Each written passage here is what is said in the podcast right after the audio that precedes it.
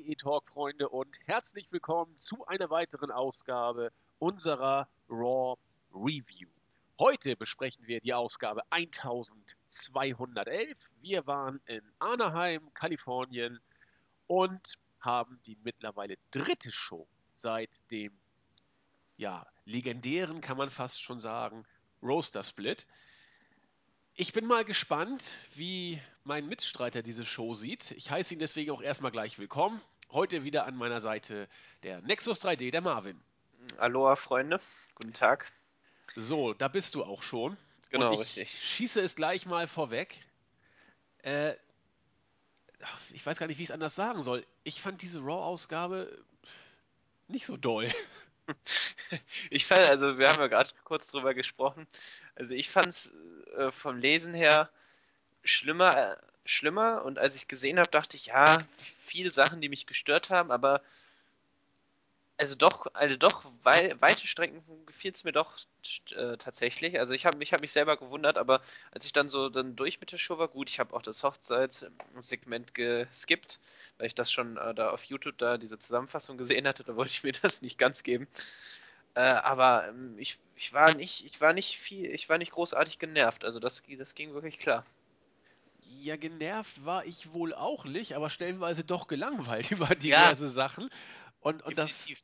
das Hochzeitssegment war sogar fast schon für mich eins der Highlights, muss ich dazu auch. Also wrestlerisch war ja was Gutes dabei, das, das will ich ja gar nicht sagen. Ja, aber da, da finde ich, da kann man auch noch mal drüber reden. Das ist Ne? auch ein wichtiger Punkt. Ähm, aber nee, so sag weiter ruhig. Was Ja, dafür sind wir ja da, über, über das Wrestlerische auch mal zu sprechen. Genau. Also ich muss sagen, so die, die erste Show mit, nach dem Roster Split war hervorragend. Und es geht jetzt schon äh, doch irgendwie kontinuier kontinuierlich äh, runter. Wie siehst du das? Also die zweite Show war noch in Ordnung. Ja, man kann, finde ich, immer äh, mit einem, einen Punkt locker runtergehen. Also ich habe 8,5 bis 9 in der ersten Show gegeben, äh, 7,5 in der zweiten und jetzt war ich hier auch nur bei wohlwollenden 5, bis 6, 6 Punkten irgendwo in dem Dreh würde ich hier geben. Also es geht doch schon, auch aus meiner Sicht, doch nach unten die Kurve. Muss ich, kann ich nicht anders sagen. Also wir können ja mal in die Show reingehen und dann vergleichen wir das mal immer wieder. Ja, das ist eine sehr gute Idee. Denn äh, der Beginn war professionell nicht schlecht, mit einigen, oder teilweise auch richtig gut, mit einigen Sachen, über die man vielleicht nachdenken könnte. Von wegen, wer agiert hier als Heel und wer als Face und wer sagt Face-Sachen, wer sagt Heel-Sachen. Im Ring standen auf jeden Fall Enzo Amore und Big Cass. Also die beiden sind ja eingeschlagen im Main Roster. Das ist ja unglaublich. Jetzt sind sie bei Raw dabei, äh, werden auch beim äh, wichtigsten Pay-per-View im, im Sommer auch eine ja, zumindest gewisse Rolle spielen. Das ist ja, kann ich ja schon mal vorwegnehmen, ist ja auch kein großes Geheimnis mehr, denke ich.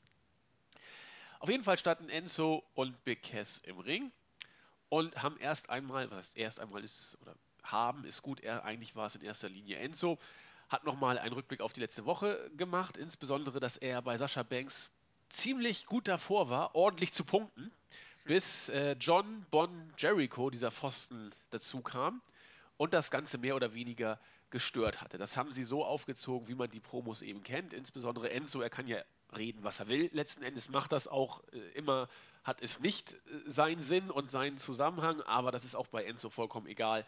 Wenn er irgendwas sagt, kriegt, reißt es die Crowd meistens mit. Diesmal nicht immer, aber immer noch genug, würde ich sagen. Irgendwann kam dann besagter Jericho auch dazu und hatte mehr oder weniger deutlich oder schnell auch Kevin Owens im Schlepptau. Und die beiden sind an den Ring gekommen und sagten, ja, ja, sagte Jericho, früher hatten wir gewisse Probleme, aber jetzt stehen wir wie richtige Brüder und wie Kanadier sozusagen Seite an Seite. Jericho, äh, Owens wird mir immer den Rücken frei halten und das ist alles eine tolle Geschichte. Hip-Hop-Hobbit kam natürlich auch wieder der Spruch. Owens durfte danach auch was sagen, hat sich in seiner Promo eher, was ja auch Sinn macht, auf Cass bezogen und hat einen Vergleich zwischen ihm und Cass angestellt. Ja, wir waren beide ziemlich ähnlich. Wir hatten beide bei NXT unsere Klötze am Bein. Meiner war Sami Zayn, deiner ist Enzo Amore.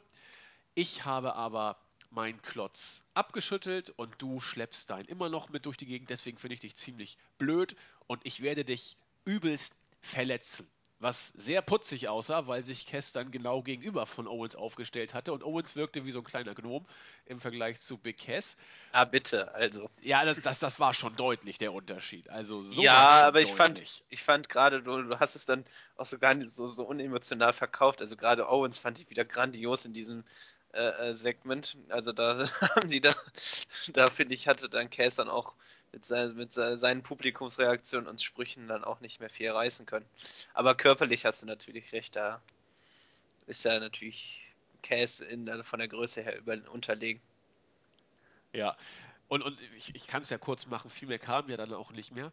Äh, Cass hat erstmal Jericho herausgefordert, der sagte, vergiss es, äh, ich will lieber gegen Enzo Amore kämpfen und du wirst dich auf S vorbereiten müssen. Und dann sagte Enzo ganz cool, ja, ich weiß nicht, was du mit S meinst, aber ich werde S nehmen und es dir in den Hals stecken, sozusagen. Dann äh, hören wir an dieser Stelle vielleicht lieber auf, denn danach kam das erste Singles-Match des Abends. Ja, du, du, hast ja schon so ein bisschen was gesagt über diese Promo. Ich, ich, fand, sie, ich fand sie gut, weil auch äh, es ist kein Selbstzweck war, sondern wirklich auch was aufgebaut wurde. Am Ende, ich, ich kann es ja jetzt, ist ja kein großes Geheimnis, wir werden beim SummerSlam Enzo und Cass gegen Jericho und Owens bekommen in einem Tag-Team-Match.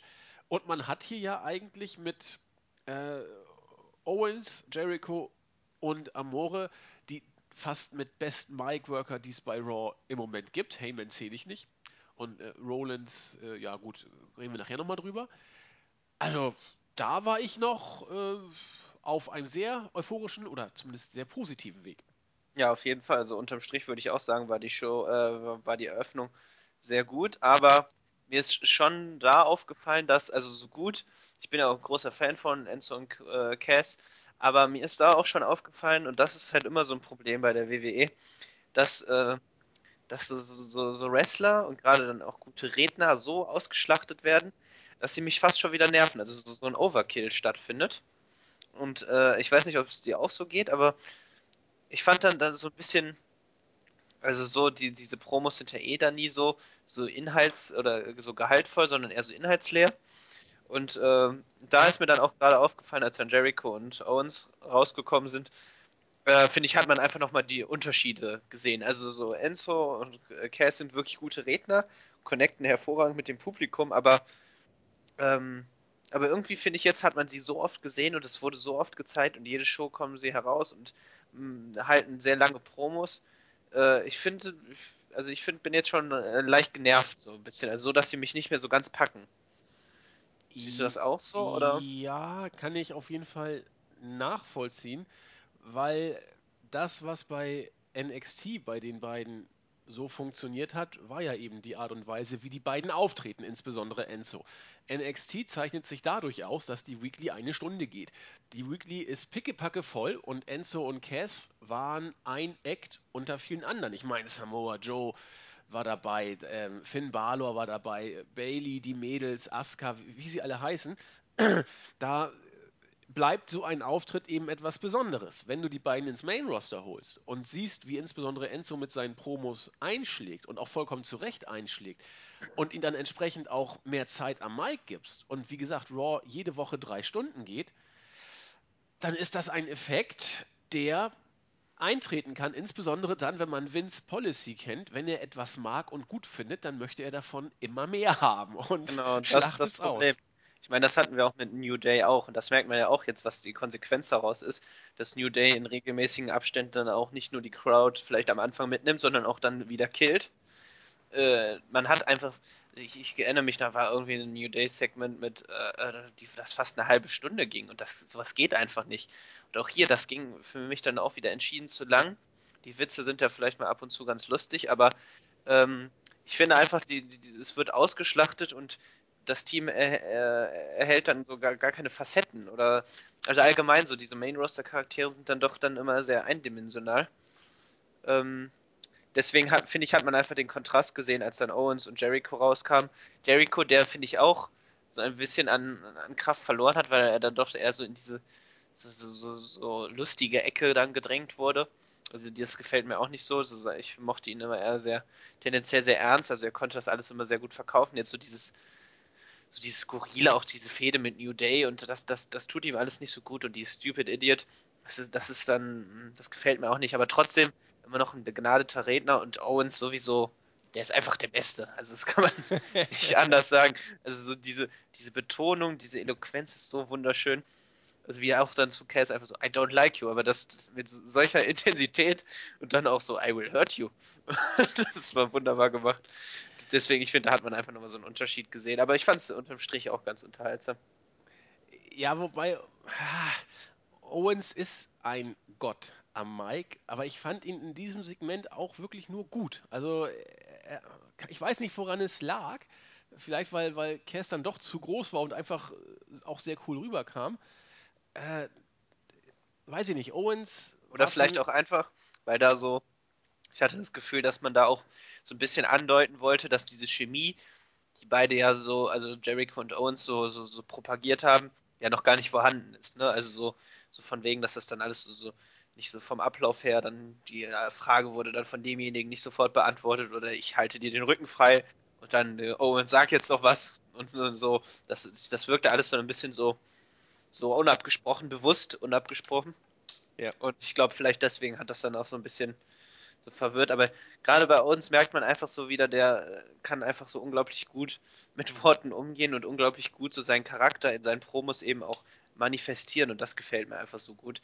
Dass so gerade jetzt so Enzo ist ein super Redner, aber ich finde, der hat sich seitdem er da ist nicht viel weiterentwickelt und diese Witze sind dann halt irgendwann auch so ein bisschen so wie so The Rock, der dann jedes Mal kommt und dann irgendwie die gleichen Witzchen macht und dann, wenn, keine Ahnung, Vicky Guerrero ist fett und äh, keine Ahnung, du bist hässlich und das war's, sowas, ne?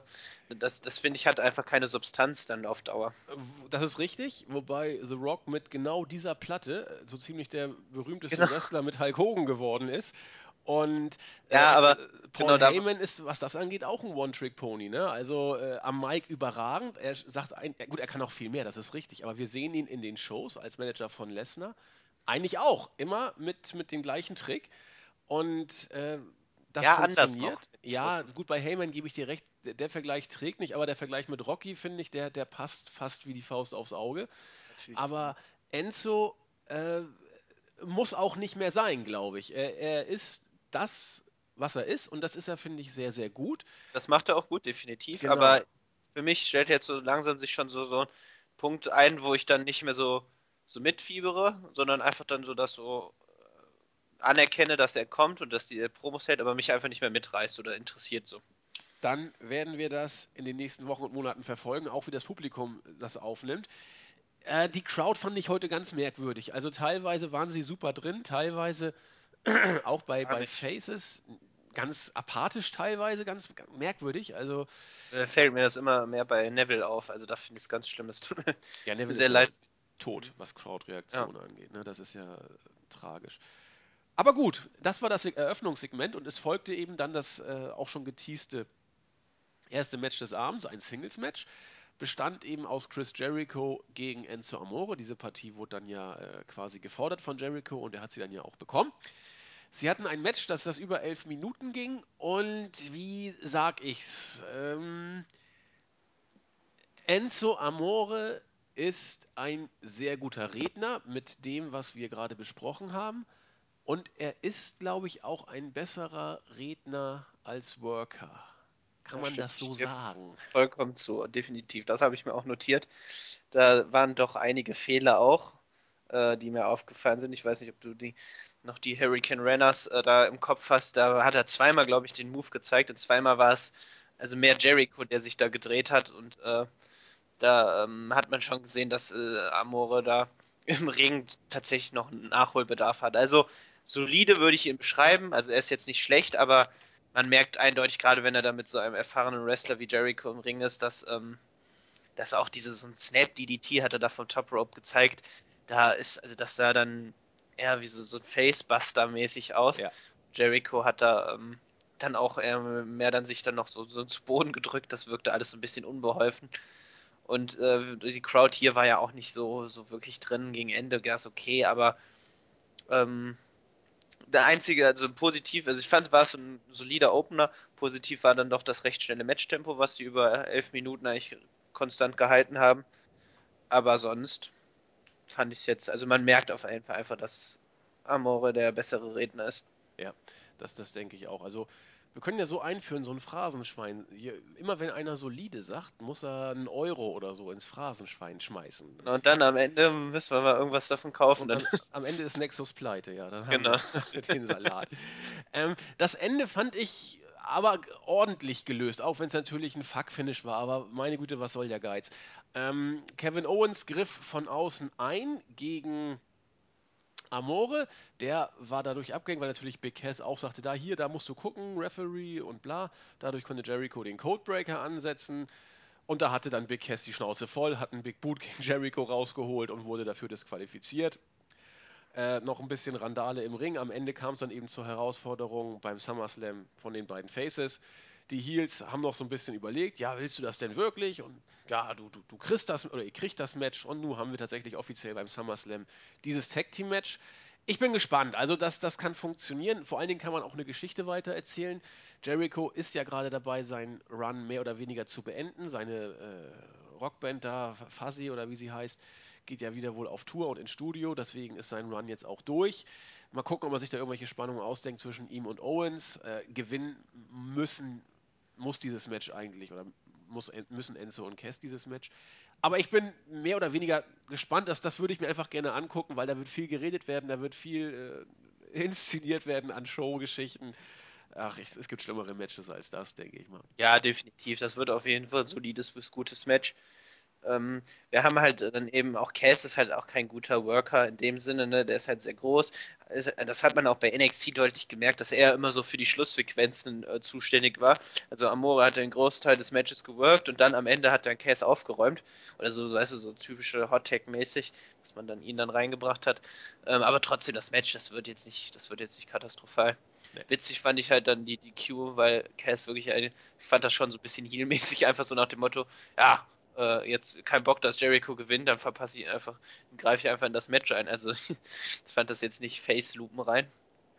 Nee, äh, generell gab es einige Aktionen von Faces, die nicht so Genau. face rein waren in dieser Show. Und wie du gesagt hast, also es war ja okay, dass dann, dass man da einen DQ raushaut. Nur leider, wenn man sich die nächsten Matches anguckt, äh, waren die wenigsten nicht mit irgendwelchen Eingriffen oder unfairen Aktionen. Äh, ähm, also sie haben immer irgendeine, irgendeine so einen Twist gehabt und das fand ich dann doch recht anstrengend auch. Also ich überlege, mir fällt glaube ich außer das Squash-Match von Braun Strowman war glaube ich kein Match dabei, wo wo es wirklich äh, äh, wo der Bessere gewonnen hat, ohne einen, irgendeinen Eingriff oder irgendeine Aktion. Mm, Ja, die- vielleicht noch Sascha, weil da der Eingriff voll nach hinten losging, aber das ist. ja, aber das war ja auch, aber war ja auch mit irgendeinem, so ne, dass, äh, dass äh, Ja, Charlotte dann halt Dana Broke getroffen hat und nicht, nicht Banks. Hast recht. Das stimmt. Aber bevor wir dazu kommen, kommen wir erstmal zu einem großartigen Sieg der Logik. Mick Foley telefoniert mit Stephanie McMahon. Die haben wir dieses Mal überhaupt nicht gesehen. Da sieht man auch schon, warum äh, man Mick Foley als Strohpuppe genommen hat, sozusagen. Sascha Banks kommt vorbei und sagt: Du, ich bin ganz schön schlau. Ich habe registriert, dass Dana Brooke eigentlich immer, wenn Charlotte ein Match hat, irgendwie eingreift. Schlau wie ich bin, fordere ich nicht etwa, dass man sie vom Ring verbannen würde. Nein, ich fordere gleich ein Handicap-Match, dann habe ich eh alle beide im Griff. Was Besseres kann mir doch gar nicht passieren. Herrlich, nach WWE-Logik schon mal total bescheuert, denn die WWE sagt ja, je mehr Leute in einem solchen Match sind, desto geringer werden meine Siegeschancen. Äh, lassen wir mal so stehen, gut, dass Jens jetzt nicht dabei ist.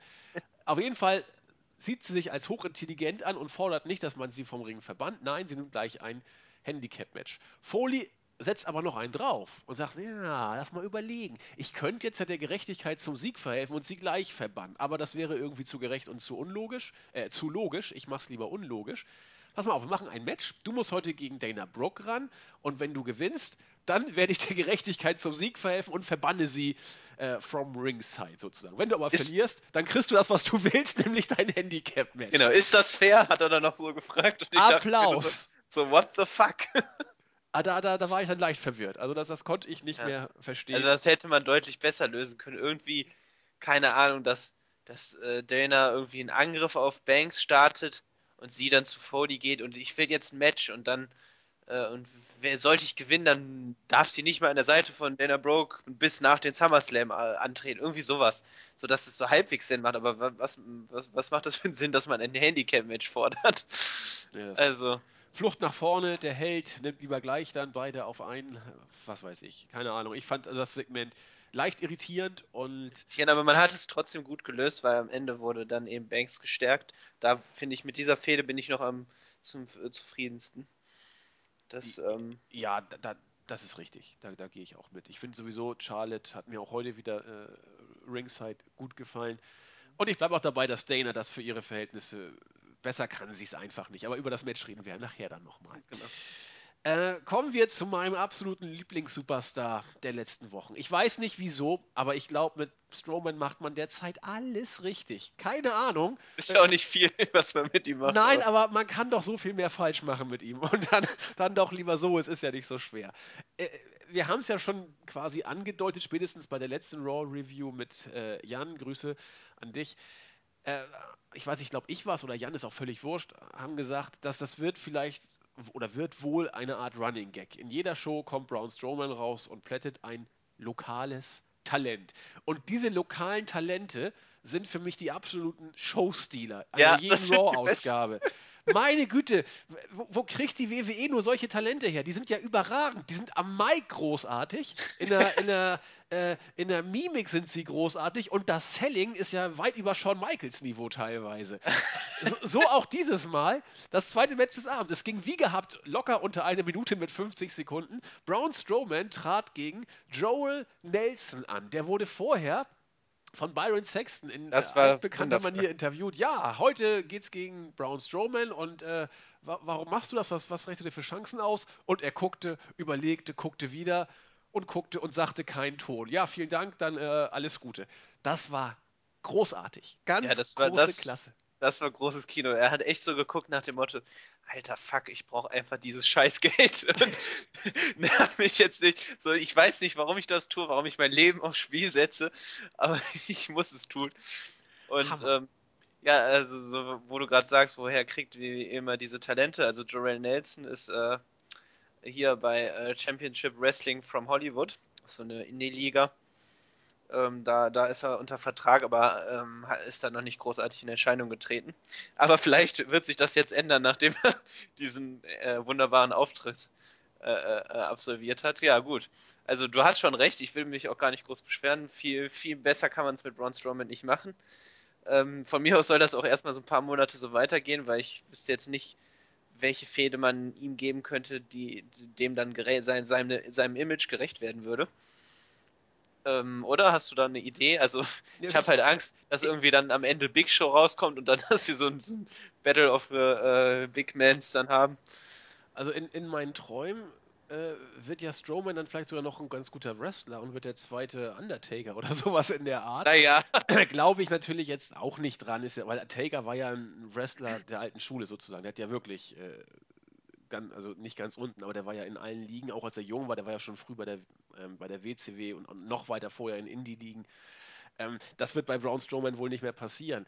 Aber ich weiß nicht, was sie mit Braun Strowman vorhaben, denn wenn du die Reaktion mal so siehst, er bekommt mit von Auftritt zu Auftritt auch mehr Pops aus dem Publikum. Das wird nicht immer nur, nur Ausgebuhe oder sowas. Mittlerweile äh, bekommt das sogar äh, Jubelaktionen, so nach dem Motto, dass der, der, sanfte Kuschelriese kommt. Ich weiß nicht, ob sie ihn als böses Monster aufbauen wollen oder ob sie einfach nur gucken, wie sich bei ihm entwickelt, in welche Richtung er, das bei ihm geht. Er ist ja doch sehr als Heel inszeniert worden. Auch sein Outfit ist ja wenig äh, vertrauenserweckend. Aber seine Mimik ist auch herrlich. Also ich finde, der macht das schon, macht das schon auch lustig. Ja. So, das spielt äh, super das Monster. Und äh, mein Gott, dann soll man jetzt erstmal, soll man es erstmal so ein paar Monate so machen. Ja, beim SummerSlam hat er nichts zu suchen natürlich, da wird er auch nicht auf der Card stehen.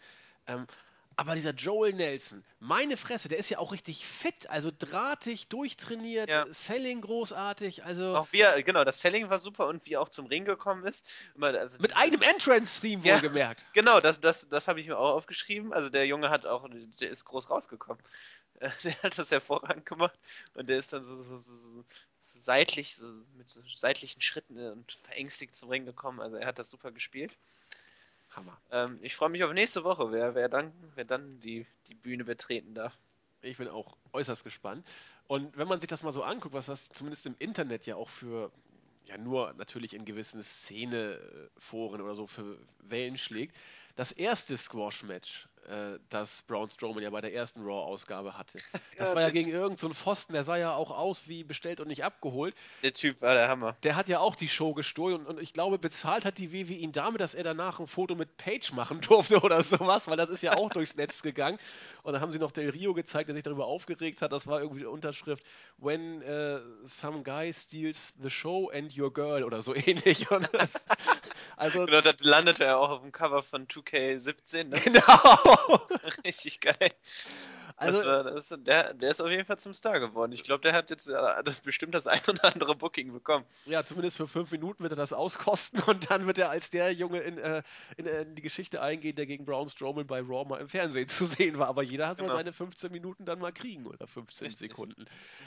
Ja, mal gucken, wie es da weitergeht. Braun Strowman und die Jobber. Äh, Ich, ich bleib dabei, es gibt deutlich schlechtere Sachen und äh, Also, so Nelson ist übrigens ja auch noch bei den, bei den Tapings, äh, Main Event Tapings, da äh, im Dark Match aufgetreten gegen Demon Kane. Hatte auch verloren, aber er hatte noch einen Auftritt. alte also- Taube. Bookings ohne Ende, der Mann. Zwei Ja, pro, pro Nacht mittlerweile. Also es geht voran. Na gut, äh, begeben wir uns doch lieber jetzt in den Schlamm. Denn backstage haben wir Mick Foley gesehen und er hat da irgendwie auf seinem Computer irgendwas geguckt, auf seinem Tablet oder was auch immer. Und dann kam er. Puff Daddy, Puffy, P. Diddy, Diddy, Puff, wie er jetzt auch heutzutage heißt, keine Ahnung. Und kommt dazu, als ob sie die besten Freunde wären und sich seit 100 Jahren schon kennen. Hey, wie geht's dir denn? Ja, läuft alles, sagt Puffy, weil wir so gute Freunde sind. Hier, ich habe ein Konzert und die Family ist wieder zusammen. Alle Superstars sind dabei, die heute keiner mehr kennt. Und ihr dürft alle auch zum Konzert kommen. Also, gut, es ist klar, solche Leute kommen nur, wenn sie irgendwas zu promoten haben. So auch Puff Daddy. Aber dass er mittlerweile so weit abgerutscht ist, hätte ich gar nicht gedacht, dass er bei Raw auftreten muss. Ja, scheinbar läuft's nicht so. Ich habe mir seine Discography nochmal angeguckt. Das letzte Album lief gar nicht mal so schlecht. Gut, ist schon ein paar Tage her, aber hm. Na gut, offensichtlich, äh, er wird älter und braucht das Geld, muss sich jetzt hier äh, im Schlamm suhlen und wurde dann auch noch in ein, in ein Segment mit Kofi Kingston und Xavier Woods eingebaut. Wo bei mir wirklich, also ich weiß gar nicht, warum ich auf sowas dann überhaupt nicht stehe. Ich fand es einfach nur scheiße. Komm, Ja, komm, das, das war eine gute Beschreibung. kommen die beiden rein und Puffy sagt, ja, sag mal, wie geht's eigentlich den Eiern von Big E? Da dachte ich auch, herzlichen Glückwunsch, sind wir wieder auf Vince normalem Niveau endlich angekommen. Ja, das, das ist für ihn Humor, das ist für ihn lustig. Ah, ein paar Sprüche von Kofi und Xavier dann auch noch, dann irgendwie Mick Foley isst alle Budios auf und ja, er ist sehr verletzt, es, es geht ihm überhaupt nicht gut, äh, aber heute werden äh, Anderson und Gallows werden dran glauben müssen oder was auch immer. Gott, war das scheiße. Das war mega scheiße. da kann man nichts anderes zu sagen. Ja, sag doch mal was dazu. Ja, nee, ich, ich will dazu nichts sagen, weil das scheiße war. Du musst doch hier Das eine war- Review machen. Das, äh, genau, äh, solchen, so- solche Sachen treten halt dann vermehrt auch auf. Da, dann dann wird's, wird die Show halt schon wieder schlechter. Habe ich doch gesagt, dass Aber- die Show nicht gut ist. Was? Ja, ja, nee, aber es ging ja noch. Also ich hab's, ich hab's ja überlebt, aber äh, bei der ersten Show hatten wir so ganz, da ha- haben die positiven Sachen einfach äh, äh, standen im Vordergrund, ein paar schlechte Sachen, über die man hinwegsehen konnte. Aber jetzt dreht sich das langsam und ich habe Angst, dass sich das komplett dreht. Und ich finde, man merkt das schon an den Matches, die jetzt auch kommen. Die sind zwar alle nicht schlecht, aber Oh doch, haben, das nächste Match war sehr schlecht. Ach Gott, ja, naja, gut, mit Ausnahme des Matches, aber ich meine so, wir haben hier auch Cesaro gegen Sheamus war gut und ähm, auch das, der, der Main Event war gut, aber wir haben halt ähm, dieses, dieses Big-Time-Feeling, gut, das kann man nicht mit jedem Match produzieren, aber ich finde, so, und jetzt kommt mein zweites Lieblingswort, dann wieder so Belanglosigkeit äh, tritt wieder ein und die Matches, die, die packen einen nicht, die packen die Fans nicht, die packen mich am Fernseher nicht. Und das, finde ich, merkt man hier auch an der Show an. Noch ist es okay, aber wir warten ab. Das könnte Dann lass uns doch mal äh, über Belanglosigkeit und so weiter mal reden und äh, ein merkwürdig widersprüchliches Verhalten vielleicht auch der WWE. Ähm, ich hätte jetzt fast gedacht, man hat im Vorfeld gesagt, okay, die Show schenken wir weg, weil Olympia und da haben wir eh schlechte Karten. Auf der anderen ja Seite, auf der anderen Seite holt man Leute wie äh, Puff Daddy, der ja doch im Vergleich zu den Leuten, die sonst bei WWE Raw rumkrebsen, schon zur Oberliga gehört. Das muss man, glaube ich, immer noch sagen. Der macht ja auch ein Schweinegeld nach wie vor äh, als Producer und was auch immer. Ähm, man hat Daniel Bryan unter fadenscheinigsten und auch in einem ganz merkwürdigen Segment äh, zu Raw geholt, um die äh, Ratings zu stärken. Also dieses, dieses merkwürdige Gemisch zwischen einerseits so eine Show, wie du sie eben auch mal, da gebe ich dir ja auch recht, auch mal bringen musst. Du kannst nicht jede Woche tolle Shows schreiben und auch bringen. Du musst auch mal ein paar Füller reinbringen. Und das war für mich einer dieser Füller, weil auch nicht viel wirklich, es ist eigentlich nicht viel passiert, also Storytelling-mäßig. Nee, definitiv nicht. Ähm, Anbetracht dessen, dass in zwei Wochen der SummerSlam ist. Ja, man hat ja schon das ganze Pulver verschossen eigentlich. Also viel mehr ist ja nicht mehr zu machen. Man muss jetzt Ja. sich rüber retten. Aber wie gesagt, dann, dann holt man dann solche äh, Kaliber wie Puff Daddy und, und, und Daniel Bryan in der Hoffnung, die Ratings zu pushen. Äh, hat ja gut geklappt. 2,9 Millionen Zuschauer, äh, fast absoluter Tiefpunkt, zumindest der tiefste seit 19 Jahren. Genau, also das hat er nicht geglaubt. Ich glaube einfach auch, dass sie da vom Creative Team dann da sitzen und da wirklich so zwiegespalten sind. Dann ist da Vince, der da seine Sachen reinhauen möchte. Und dann aber auch wieder, äh, dass man dann gute Sachen, dann heißt es aber wieder, ja, das bringt eh nichts, Olympia, wir, wir läuft wahrscheinlich, laufen wir eh schlecht gegen. Ähm, ich glaube, das ist einfach immer so, so ein Hin und Her. Und ich glaube auch, dass da bestimmt immer wieder was zugeschrieben wurde, wieder was gestrichen wurde. So wirkte die Show auch. Und ähm, und ich finde, die hatte auch wieder eine deutliche Note eben von Vince McMahon. Ich bin mir sicher, dass er da auch, also hm, jetzt auch noch nicht irgendwie auf Alvarez dazu was gesagt hat. Ich habe jetzt noch nicht angehört, aber ähm, äh, da bin ich mir sicher, dass da auch Vince noch mal vermehrt so seine Kontrolle hat. Und gerade an den Matches, was ja auch dann das nächste Match Darren Young gegen Tyler O'Neill sieht, ähm, ich finde ja gut, dass man mit Matches dann auch Fäden weiter äh, fort, äh, fortführen möchte, aber die, die Matches sollen dann nicht ähm, also die, die Fäden sollen nicht zum Selbstzweck äh, äh, einfach fortgeführt werden mit irgendwelchen Matches, die dann auch abgrundtief schlecht sind. Darauf habe ich keine Lust. Und das war halt wieder hier der Fall. Ähm, aber vielleicht kannst du mir auch die Frage gleich beantworten. Äh, äh, wird jetzt Darren, Darren Young äh, Heel-Turn oder was, was ist der Sinn dieser ganzen Sache mit seiner Ich habe keine, keine Ahnung. Äh, vielleicht soll er auch als ein ganz entschlossener Mensch dargestellt werden, Aber der was, mit was, allen Mitteln äh, versucht zu gewinnen, zumindest wenn ihm übel mitgespielt wurde. Charakterentwicklung, keine Ahnung. Ähm, das dritte Match, du hast es schon angesprochen, zweimal wolltest du ja die Überleitung elegant bringen, jetzt gehe ich drauf ein. Das dritte Match war eben Darren Young gegen Titus O'Neil. Wir haben es ja letzte Woche schon mal gesehen. Da hat Darren Young das Ganze gewonnen nach einem Einroller, wo er äh, dem armen Tit, äh, dem armen Darren Young äh, dabei noch die Hose hochgezogen hat, um sich da besser abzustützen, was auch immer. Eine illegale Aktion, so wurde uns verkauft. Heute gab es die Revanche. 50-50 Rules. Diesmal ging das Ganze keine zwei Minuten und Darren Young hat diesmal nach einem Einroller an die Hose von Titus gewonnen. Backlund hat das irgendwie, sollte wohl so aussehen, gar nicht richtig mitbekommen, hat sich wie ein Honigkuchenpferd gefreut. Äh, wieder Darren Young auf die Arme genommen und ja, das war's. Ähm, das war, das war auch lächerlich, weil man ja dann das so verkauft hat, dass äh, Bob Backlund sich in dem Moment umgedreht hatte. Aber als sie sich dann so zurück äh, äh, im Backstage-Bereich äh, äh, dahin gegangen sind, haben sie das ja nochmal auf dem Big Screen da in der Wiederholung gezeigt. Und dann willst du mir doch nicht erzählen, dass äh, Bob Backlund das dann nicht mitbekommt, wenn, wenn man dann auf dem Screen nochmal zeigt, wie äh, Darren Young gewinnt. Also, keine Ahnung. Ich, ich, ich äh, weiß es nicht genau, ob man uns damit überhaupt irgendwas äh, sagen will. also du warst ja immer Anhänger dieser, diese, dieses Aufbaus von Darren Young. Bin ich immer noch. Also ja, immer noch, ja, Ja, Young okay. und, und, und Backlund finde ich großartig. Äh, Dass er eine Fehde gegen Titus hat, ist ein bisschen blöd jetzt. Aber ansonsten, die beiden finde ich nach wie vor äh, ganz lustig. Mal gucken, was man da als nächstes macht, ob man die Geschichte weitererzählt. Ja, Aber war, das, aber das Match, das ja. ging, das ging ja los äh, mit so ein bisschen abge, äh, abgetaste. Und dann geht Young in die Seile. Ich habe keine Ahnung, was er davor hatte. Äh, Titus wollte irgend so ein, so ein, so ein Knee, High Knee ansetzen gegen Young. Der geht vor ihm auf die Knie, so Stichwort äh, Eier. Keine Ahnung, was er davor hatte. Hat aber den Move vollkommen verbotcht. Und es war nicht der einzige Bot. Also dieser Botch geht meines Erachtens äh, auf Youngs Kappe. Und es war nicht der einzige Botch, der in diesem Match war. Und das Match war nur zwei Minuten lang. Also das war dramatisch schlecht. Also Chemie stimmte überhaupt nicht. Da war, also jeder Move wirkte absolut hölzern. Auch die Clotheslines von, äh, äh, ähm, von O'Neill so ganz, oh, das war dramatisch. Ja. Fürchterlich. Traumatisch, kann man vielleicht sagen. traumatisch. Ja. erschütternd. Wo- Wollte man das hier, so Ohrfeigen hat man dann zu Beginn dann gezeigt, um da so ein bisschen Intensität reinzubringen, aber dann war, ich, ich habe keine Ahnung, was, was der machen wollte. Nee, ich auch nicht. Also Titus ja auch nicht. Nach diesem Nee. Kick hat man geguckt, da guckt Titus so runter und so, ja, und nu.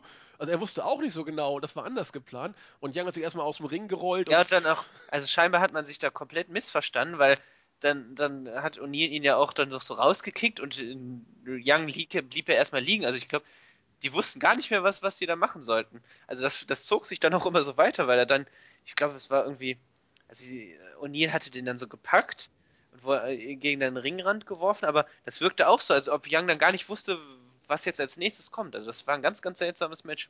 Ja, fand ich auch. Und es waren nur zwei Minuten. Und trotzdem Ja. äh, war da so, so viel äh, Stimmung im negativen Sinne gewissermaßen drin. Also es passte irgendwie vorne und hinten nicht. Nee. Und das äh, fand ich eigentlich äh, be bezeichnend für, für Young und O'Neill, O'Neills Fähigkeiten. Na gut. Ja, gehen wir weiter mit dem nächsten Segment. Und ich muss auch hier sagen, ich bin damit nicht warm geworden. Ich fand es von der ersten Sekunde an langweilig und ich fand es auch bis zum Ende langweilig, wobei es gegen Ende etwas besser vielleicht geworden ist. Seth Rollins kommt raus und er sagt eigentlich das, was er immer sagt. Äh, Balor ist arrogant, er nicht, er ist einfach so gut. Äh, er ist äh, die Ikone, der Mythos von WWE, er ist der Mann, the man und deswegen wird er auch Universal Champion. So ungefähr kann man es zusammenfassen. Und das ging ganz schön lang. Ja, ich, da kann ich dir nicht ganz zustimmen. Da habe ich, das sehe ich ein bisschen anders. Also, ich fand die Promo war sehr gut. Also, mir hat die sehr gut gefallen.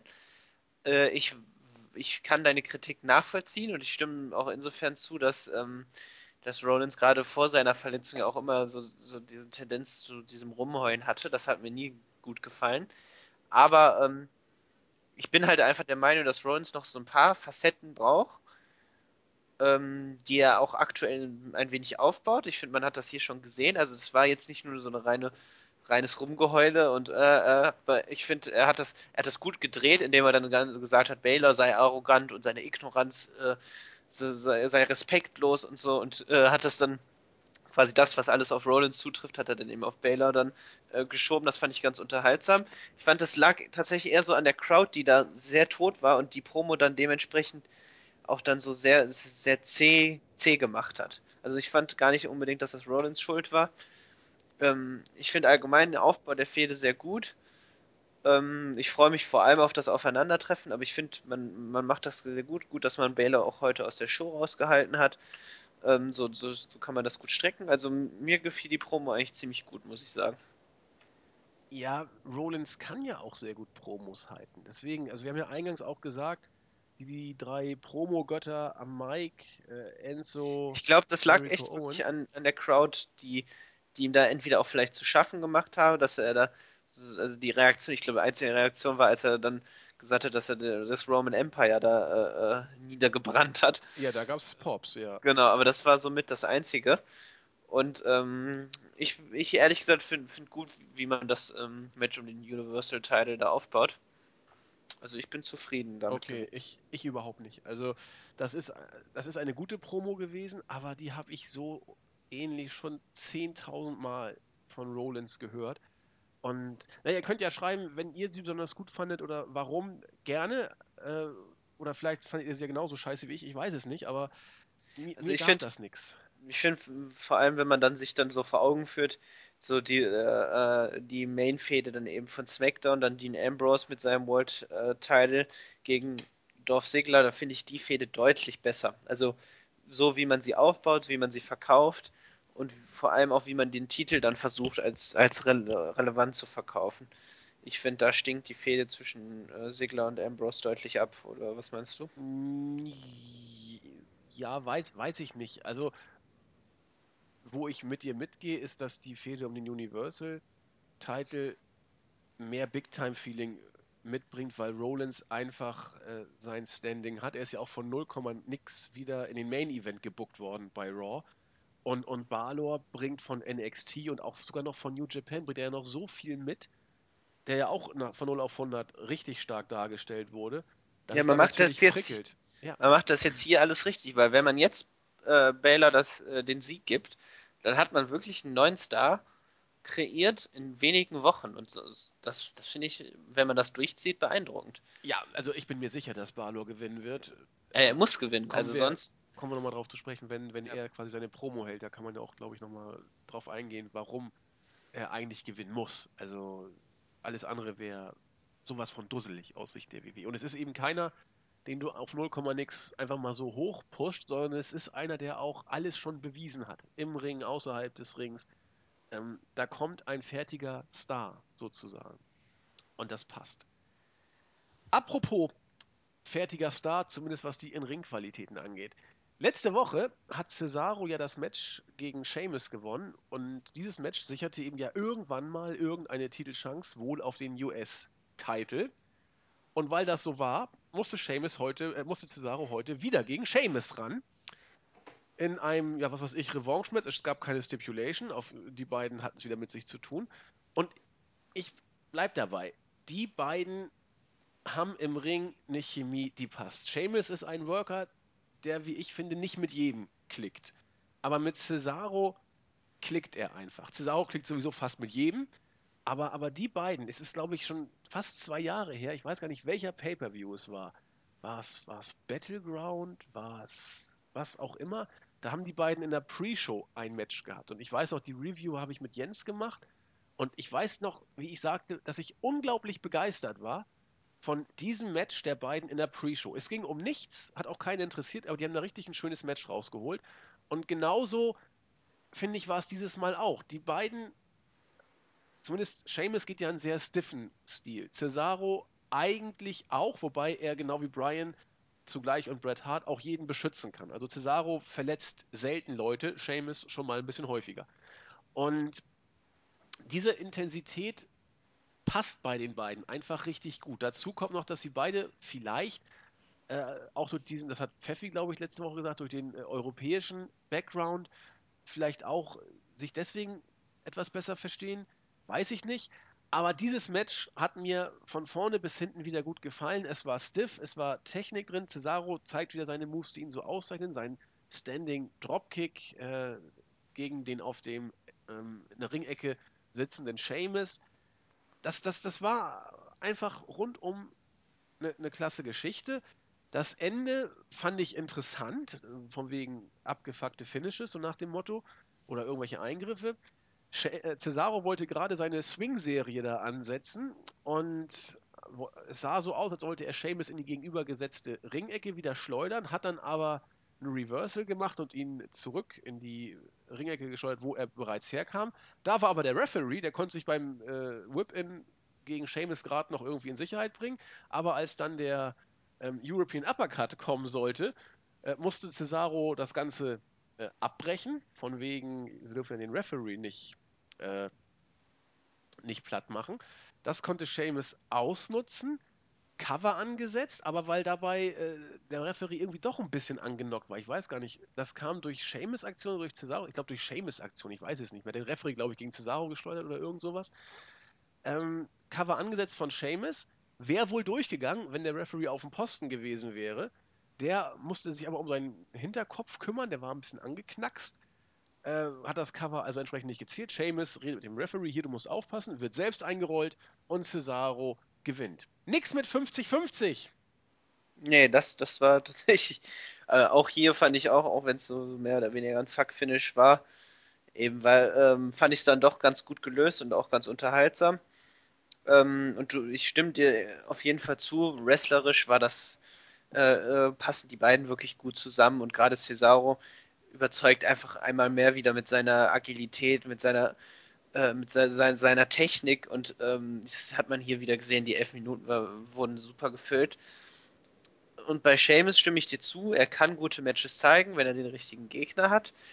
Aber was mich so unglaublich stört, ist, dass Sheamus einfach absolut tot ist. Ja.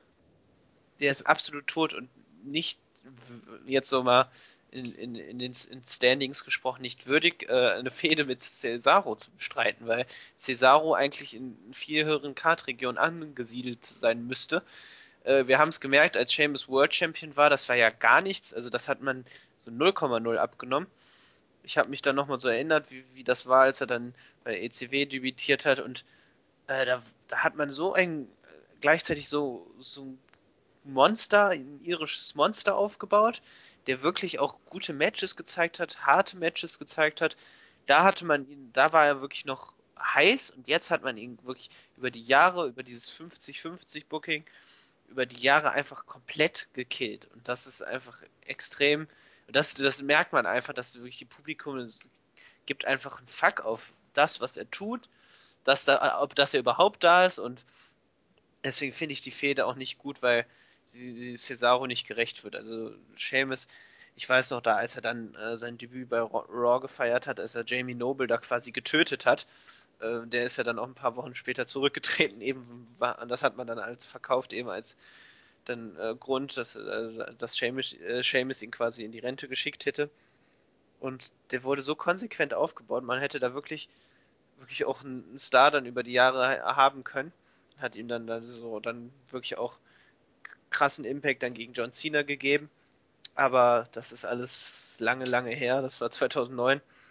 Das, das kann man jetzt nicht mehr bringen. Nee, das stimmt. Wobei Seamus ist noch nicht so lange her, dass der Kerl auch WWE-Champion war, ne? Money ja, das meine ich, Money aber da war Ja, aber da war er auch schon tot. Selbst als er den Money in the Bank Koffer gewonnen hat, finde ich, hat man das ihm einfach nicht mehr abgekauft. Also, ich weiß nicht, ich finde ich finde ihn größtenteils nur noch langweilig. Ähm, seine Matches sind in Ordnung, wenn er, die, wenn er den richtigen Gegner hat, das war gut. Aber ich hoffe einfach jetzt, dass äh, Cesaro baldmöglichst wirklich auch äh, jetzt seinen sein Titelchance bekommt, wenn nicht sogar für den Universal-Title. Äh, also, weißt du eigentlich jetzt, weil er kriegt ja später noch ein Titelmatch dann in der Show, zählt das jetzt eigentlich als die Chance, die er sich da letzte Woche erarbeitet hat? Das oder? will ich mal so meinen. Okay. Das war's dann also mit Titelchance. Ja, wahrscheinlich hast du recht, ja. Wir werden Cesaro niemals als Universal Champion sehen. Da ja, ge gebe ich, also würde ich fast wetten. Das wird nicht passieren. Ah.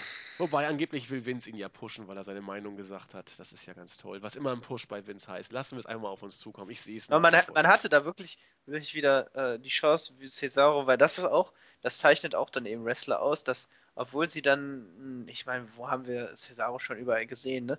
Wir haben, wie oft haben wir gedacht, der, der Junge kommt nicht mehr, der kann sich nicht mehr hocharbeiten, weil der ist einfach tot, aber der hat sich immer wieder, hat er sich hochgekämpft und immer wieder noch großartige Reaktionen gezogen.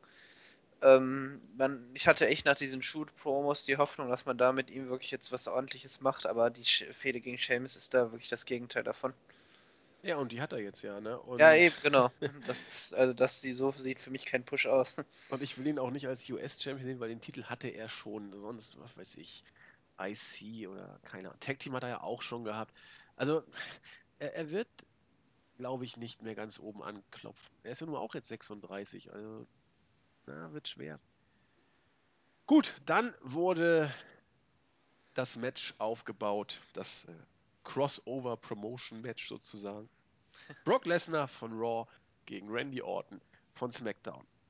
Wenn einem überhaupt nichts mehr einfällt, greift man tief in die Trickkiste der Vergangenheit und konstruiert eine Storyline, die es so nie gegeben hat. Das Brock, ist so gut. Brock Lesnar hat das Ganze auch gleich ziemlich schnell losgestellt. Man hat versucht, auf die, die vergessene Anfänge. gemeinsame Geschichte von Brock Lesnar und Randy Orton. Genau, das ist so und die ist so, so, vergessen, weil es sie niemals gegeben hat. Und Orton, oh Gott, er, er, muss sich so geschämt haben. Aber gehen wir der Reihe nach. Äh, man hat quasi uns in einem Video gezeigt, wie die beiden als äh, junge Männer im damals noch, wie hieß das denn? Also NXT hieß es nicht. Äh, Ohio Valley Wrestling. Ohio Valley Wrestling angefangen haben. Da war auch noch so Leute wie John Cena war da, auch frisch aus dem Bodybuilding-Studio gecastet sozusagen, war er dann dabei. Lesnar Orton, also schon Namen sozusagen, die jetzt ja auch wirklich auf Superstar-Ebene sind. Und ja, dann haben sie eben so beide ihren Weg gegangen, haben auf Krampf irgendwelche Archivbilder versucht zu finden, wo sie mal nebeneinander standen und irgendwas miteinander zu tun hatten. Das war auch schon das, was dem am nächsten gekommen ist. Und dann kam der Witz vom Herrn, wo ich dachte, oh Gott, jetzt kannst du aber ausschalten. Ja, sagte Orton, wir fanden uns eigentlich immer ziemlich knorke. Aber dann, als Lesnar die WWE verließ, da, da war bei mir echt unten durch. he don't, he don't like people, he don't like people oder irgendwie sowas hat so er gesagt. ein Schwachsinn. Lesnar sagt dazu, ja, äh, wer ist eigentlich dieser Randy Orton, dass er sagt, dass er mich kennt? Ich wusste überhaupt nicht, wer das ist und, und äh, meinte, wir haben früher was zu tun gehabt. Keine Ahnung, ich habe mich um diesen Martin nie gekümmert. Ja, aber Orton ist doch jetzt auch wichtig, Herr Lesnar. Ja, sicher, er mag jetzt äh, äh, Er ist ein Star Star, aber sein, ich bin ein mega Ich bin ein Superstar. Megastar. Was soll ich mich um so ein Gewurm kümmern, so nach dem Motto? Ja, äh, das war mal nix. Also man hat, das Video war grundsätzlich gut, man hat es wirklich probiert. Ich fand auch schön, wie man dann so eingeblendet hat, ja, diese Stars kommen auch von Ohio Valley Wrestling, hat dann Bilder von dem jungen John Cena als Prototype und äh, Batista, der da irgendwie als, als Dämon äh, oder so. Teufel, teuflischer Priester oder so, ich weiß gar nicht Geil. mehr, wie, wie er hieß, äh, äh, da ge angefangen hat. Aber ich habe auch nochmal nachgeschaut. Also tatsächlich äh, die Zeit, als Brock Lesnar bei Ohio, Ohio Valley Wrestling war, die sind sich tatsächlich nicht einmal im Ring begegnet. Also nicht, dass man das irgendwie hätte aufbauen können, dass die mal ein Match zusammen hatten. Das, das wo, wo hatten eine Szene, ich weiß nicht, ob es in dem Video war oder in Videos davor. Einmal sind sie sich begegnet, das war eben bei SmackDown 2002, glaube ich, September 2002. Da sind sie, sind sie einmal gegeneinander angetreten. Aber das ist ihre ein, einzige Geschichte, die sie haben. Also, der Rest, da haben sie nie was mit zu tun gehabt. Also, Also- Brock Lesnar war sowieso, und das, das glaube ich, stimmt auch wirklich, war, war nie so der, äh, äh, der Wrestler für, mit Partnern oder so. Also der einzige Partner, den er hatte, war eben Shelton Benjamin. Da, da war er früher, das war sein Tag-Team-Partner bei Ohio äh, Valley äh, Wrestling, aber sonst ähm, hat er da das, das ist wirklich eine reine konstruierte Geschichte. Und das, ist, wie du sagst, das war so geil wie Brock Lesnar. So, so, ich hab, ich kenne den gar nicht, also don't give a fuck about him. So, das war super gut. Und ich glaub, schön. Heyman sagte ja auch noch, ja, was, was Randy Orton damit andeuten wollte oder so ähnlich. Er hat das noch versucht, ihm zu erklären. Und dachte, ja, Ja. kann ja sein, aber was, was will die Made? Also, Richtig gut. Ja, also das war also Lesnar überragend. Also hat auch von Melzer ganz großes Lob gekriegt. Also äh, Lesnar ist, äh, da, da hat Melzer, finde ich, auch vollkommen recht. Äh, bei, bei Mikro-Interviews oder so ähnlich ist Lesnar überhaupt nichts. Aber bei, bei Sit-Down-Interviews, also so vor der Ja. Kamera und, und jetzt machen wir mal auf seriös, da ist er überragend. Überragend. Das, das, da, da braucht er auch keinen Paul Heyman. Also das, ist- das ist schon. Nee, das kann er, das kann er auf jeden Fall. Gut. Ähm, du hast es vorhin schon angesprochen. Das fünfte Match des Abends war ein Tag Team Match. Sin Cara, der sich auf seine Singles-Wrestler-Karriere konzentrieren möchte und damit es richtig gut funktioniert, steckt man ihn in ein Tag-Team mit Neville, bei dem die Singles-Wrestler-Karriere wohl irgendwie so überhaupt nicht zu funzen scheint. Auch nach seinem Comeback, das war von den Publikumsreaktionen durchwachsen, wrestlerisch, so wie man ihn eigentlich auch schon kannte, äh, gegen die Dudley Boys. Das Ganze ging fünf Minuten war äh, flottes, flottes Match. Neville hat seine Aktion gehabt. Äh, Sin war auch mal da.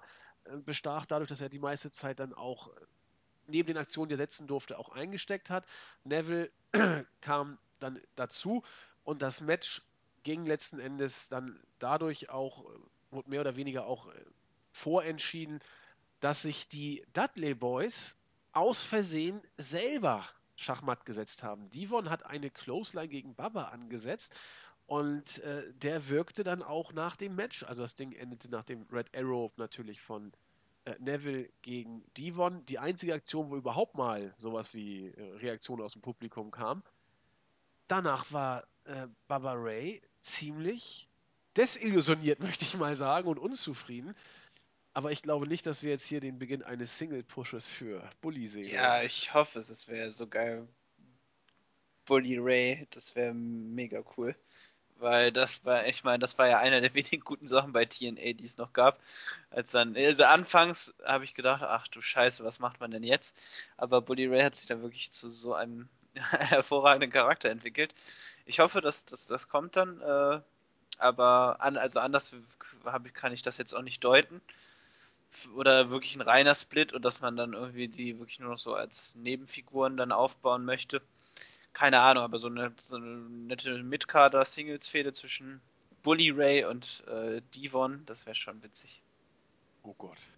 Schauen wir mal. Ich würde ja Baba Ray oder Bully, ist ja eigentlich cooler, irgendwie schon noch in höheren Regionen am liebsten sehen, weil der ist am Mike auch bärenstark eigentlich. Ja, könnte man auf jeden Fall machen. Als Heal würde er auf jeden Fall deutlich besser noch funktionieren. Ja. Also als Heal, Singles-Heal, meine ich, ja. ja, genau, richtig. So, Leader of the Pack oder sowas hier, Aces and Aids sind ja nun schon länger Geschichte. Ja, aber Aces und Aids. Die das- gute alte Sons of Anarchy-Kopie. Das war- Das war schon, war schon klasse.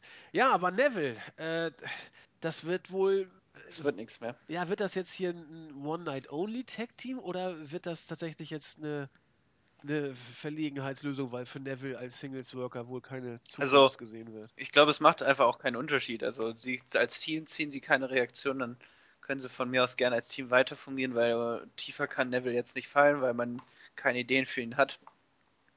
Dann so, also sieht man ihm wenigstens ab und zu den Schuss, weil seine Leistungen sind weiterhin super. Ja.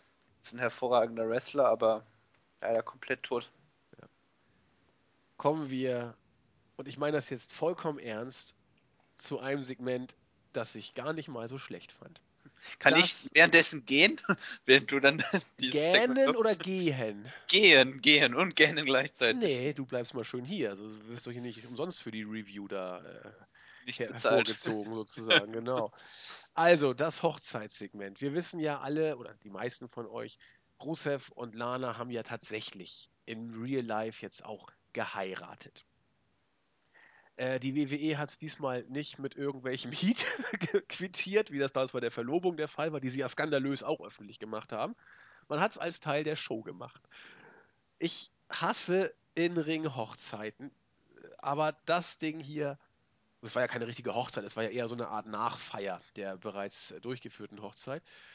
Lana im traumhaften Prinzessinnenkleid zur Hochzeit und Rusev mit seinem, er sah schon so geil aus, mit, Rusev seinem, ist aber auch herrlich, mit ja. seiner Weste ohne Hemd drunter stand dann da im Ring. Äh, Lana hat gesagt, ja, ich äh, habe die Hochzeit, die ich als Prinzessin verdient habe, auch durch Rusev bekommen. Er ist der Stärkste, er hat den längsten, ist der beste Champion aller Zeiten und so weiter. Das Publikum sagte Buh und, und boring. Rusev für mich absolut mit Cesaro der Held der Show. Schreit entgeistert, wie jeder gute Mensch das machen würde. Hört auf, meine Frau zu disrespektieren. Großartig. Da hat aber wirklich nicht so richtig das Ganze ähm, zur Ruhe bringen können. Dann wurden noch Fotos gezeigt, die mit Boring quittiert wurden. Rusev sagte, ja, ihr, ihr sagt wohl, ihr wollt mehr, also more, aber es gibt für euch nicht mehr. Da habt ihr jetzt selber Schuld.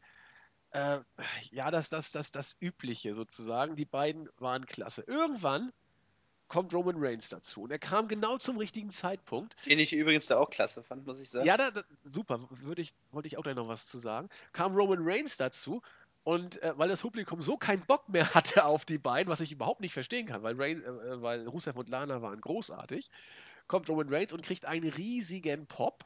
Dann geht er den Weg zum Ring und schon mischen sich wieder die Buhrufe. Also es war so quasi die Erleichterung, dass jetzt irgendjemand kommt. Es war egal, wer es war. In Klammern, darauf äh, beruht auch die ganze Fehde übrigens, dass man Reigns gegen Rusev steckt, um ihn so over zu bekommen.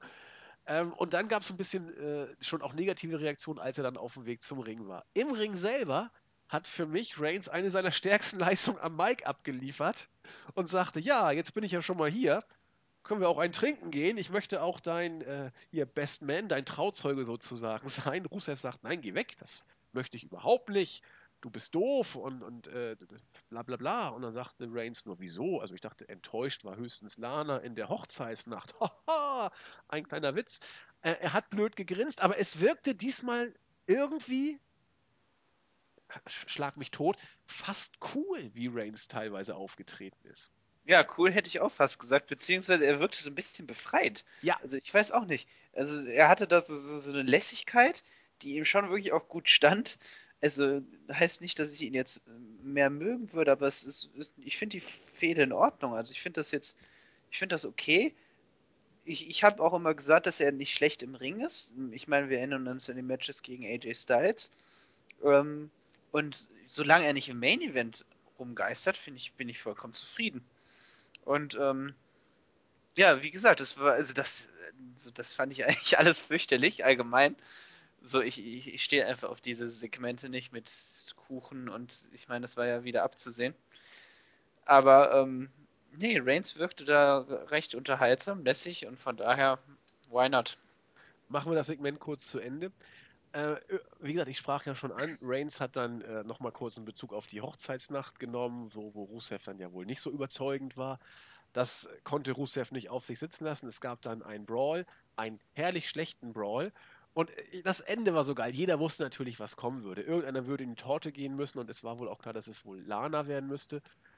Oh, herrlich, als dann Reigns und Rusev in der Ringecke standen haben die richtig Blickkontakt zu Lana gesucht, die wie auf Stichwort sich Richtung Torte platzierte, um auch ja richtig zu stehen, als dann äh, der, der, der, der, der, der, der, der Wurf von, von äh, Reigns ausgeführt, Rusev gegen Lana sozusagen und Lana voll mit dem Gesicht in die Torte und diesmal aber auch richtig voll rein. Halleluja, Lana sah aus wie, wie so ein, wie so ein äh, Zombie-Vampir irgendwas und mit so, so diesem roten, fast schon blutverschmierten Gesicht, obwohl es ja nur eine Torte war. Reigns hat das Beste versucht, sich totlachend zu geben und herrlich amüsiert. Und Lana schrie nur, sie würde I, Reigns hassen. I hate you! I hate you! Und dann ging Reigns lächelnd vom Ring und das war's. Ja, Respekt an alle drei Beteiligten. Das meine ich vollkommen ernst. Die haben in diesem Segment, wo man eigentlich fast nur verlieren konnte, fast schon das Beste draus gemacht. Naja, so weit würde ich nicht gehen, aber ich finde, das ist wieder so, so ein typisches typisches Vince-Humor-Segment und oh Gott, wie lang das auch einfach ging, ist fürchterlich. Gut, dass ich, ich habe diese Zusammenfassung gesehen, da hat es mich schon gegraust und ich habe es dann geskippt, wie schon angekündigt. Also, nee, nee, nee, fürchterlich. Na sowas gut. sowas brauche ich einfach in einer Wrestling-Show nicht, tut mir leid. Ah, ich brauch's, weil Rusev da ist und Rusev äh, macht Rusev muss ich auch sagen, aber das wollte ich dann später bei seinem Match nochmal erwähnen, dass äh, Rusev sich wirklich richtig gemacht hat. Und das hat man sowohl am Mikrofon als auch im Ring. Ich bin auf jeden Fall ein Fan von ihm und ich bin auch froh, dass er US Champion ist. Ich finde, der Mann ist großartig, auf jeden Fall. Und er kommt dabei immer, wie soll ich sagen, immer wieder wie ein Face rüber. Ich meine, er, er, er sagt natürlich, ich bin der Beste, ihr seid alle doof, in Ordnung. Aber er beschützt Lana. Er, er, er ist immer, er wirkt immer so schön besorgt um sie. Er sieht aus wie ein, ein Knuddelbär und, und, und was kann. Und wenn er sich aufregt, immer so, so herrlich wie, wie, wie der, nette Bär von nebenan, so nach dem Motto, das darfst du nicht sagen, das ist gemein. Er wirkt für mich irgendwie gar nicht böse, möchte ihn einfach immer lieber sagen, ach Rusev, ist doch nicht so schlimm, komm, jetzt gehen wir noch ein Bier trinken oder so ähnlich. Ich finde ihn auch so hammer, er regt sich immer so herrlich putzig auf, das ist schon... Ich möchte ihn in einem Tag-Team mit Braun Strowman haben, das ist das kuscheligste Team aller Zeiten, glaube ich, ich bin gespannt. Ja, die beiden waren natürlich jetzt erbost, Rusev und Lana, und dachten, wir gehen jetzt mal zum Chef und regen uns drüber auf. Also ab zu Mick Foley. So, nun machen wir was, das kann ja wohl nicht angehen. Mick Foley wieder völlig geistig umnachtet, sagte, naja, eigentlich hast du ja Lana in die Torte geschmissen. Völlig gestört. Und weil das so ist, gibt es jetzt ein United States Championship Match beim SummerSlam. Alter. Also da muss er noch ein bisschen an sie arbeiten. Oh, herrlich, herrlicher Unfug. Ja, Rusev für mich absolut äh, Face wieder und äh, großartig. Ach Gott, machen wir doch mit den Damen weiter. Sechste Match des Abends. Wie ja schon gesagt, Sascha Banks musste gegen Dana Brooke ran mit der Stipulation, wenn Dana gewinnt, gibt es ein Handicap-Match. Wenn äh, Sascha gewinnt, wird Dana vom Ring verbannt. Das Ganze ging auch keine drei Minuten und es war es war auch nicht gut. Der Anfang ging so, am Ende, also da, da stimmte ja gar nichts mehr. Insbesondere, also klar, Dana hatte gewisse Probleme in diesem Match. Das ist, äh, das Timing stimmte nicht immer. Das aber, stimmte nie. Ja, das kannst du ja noch weiter ausführen. Aber wo hier vollkommen ins Klo gegriffen wurde, war die matchentscheidende Aktion zwischen Charlotte, äh, Dana und Sascha. Charlotte sollte von Oh außen Gott. eine Ohrfeige platzieren. Die sollte Sascha treffen. Ich weiß nicht, wie viele Minuten sie ausgeholt hat, als sie da stand. Ich Ja, immer so, immer gewartet und so, ja, jetzt, jetzt, warte, gleich kommt. Und äh, Banks liegt ganze Zeit im Ring, äh, äh, im Ringseil. Dann wich sie aus. Und dann, nachdem sie ausgewichen ist, kam der holte, Schlag. genau. holte Charlotte aus und zack, also es wirkte mehr wirklich, als ob sie es extra gemacht hätte, als das, oh nein, ich habe aus Versehen Dana Brooke getroffen. Also alle Beteiligten haben hier äh, nicht glücklich ausgesehen.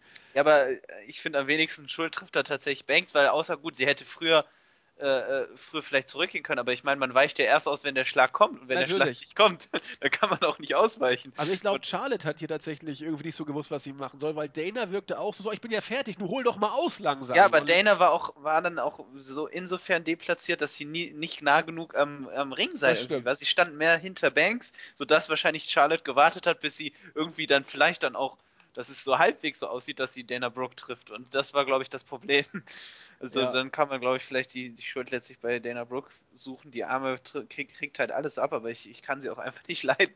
Ja, Ich, weiß finde, man hat im kompletten Match gesehen, dass sie vollkommen, sie weiß nicht, wie man Moves nimmt, dann hat sie einen Kick in den Bauch als äh, äh, wie ein Kick ins Gesicht gesellt, also so hat sie es so genommen, dass sie, ich glaube, sie weiß gar nicht, wie die Moves heißen, was sie da macht und das merkt man einfach, sie, sie geht ganz, sie geht ganz seltsam, ganz unharmonisch.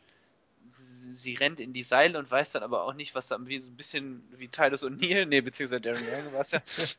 also das war echt auch. Ich war einfach nur froh, als das Match vorbei war und war froh, dass äh, Sascha Banks da einfach gewonnen hat. Ähm, auch hier dann halt wieder nicht mit klarem Finish, aber mein Gott, ähm, das, das so, so, sie muss halt, musste das Match halt gewinnen, so bekommen wir wirklich ein hervorragendes Einzelmatch beim SummerSlam. Auch wenn das, der Weg dahin, also mit Mick Foley und so, das war ja alles nix, aber mein Gott. Das, ähm, jetzt haben wir das wenigstens neben der Fehde tatsächlich auch, neben der Fehde Rollins gegen Baylor, äh, tatsächlich die einzige, die mir auch ziemlich gut gefällt. Du glaubst also wirklich, dass Dana Brooke nicht eingreifen wird? Ja, Okay. Wetten, Doch, dass sie eingreift?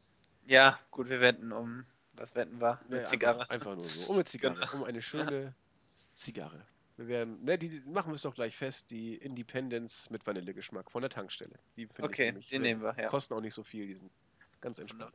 Was Dana Brooke denn wird eingreifen, keine Ahnung, 2,30 Euro oder 2,80 Euro Ja, oder sowas. Was soll der Geiz?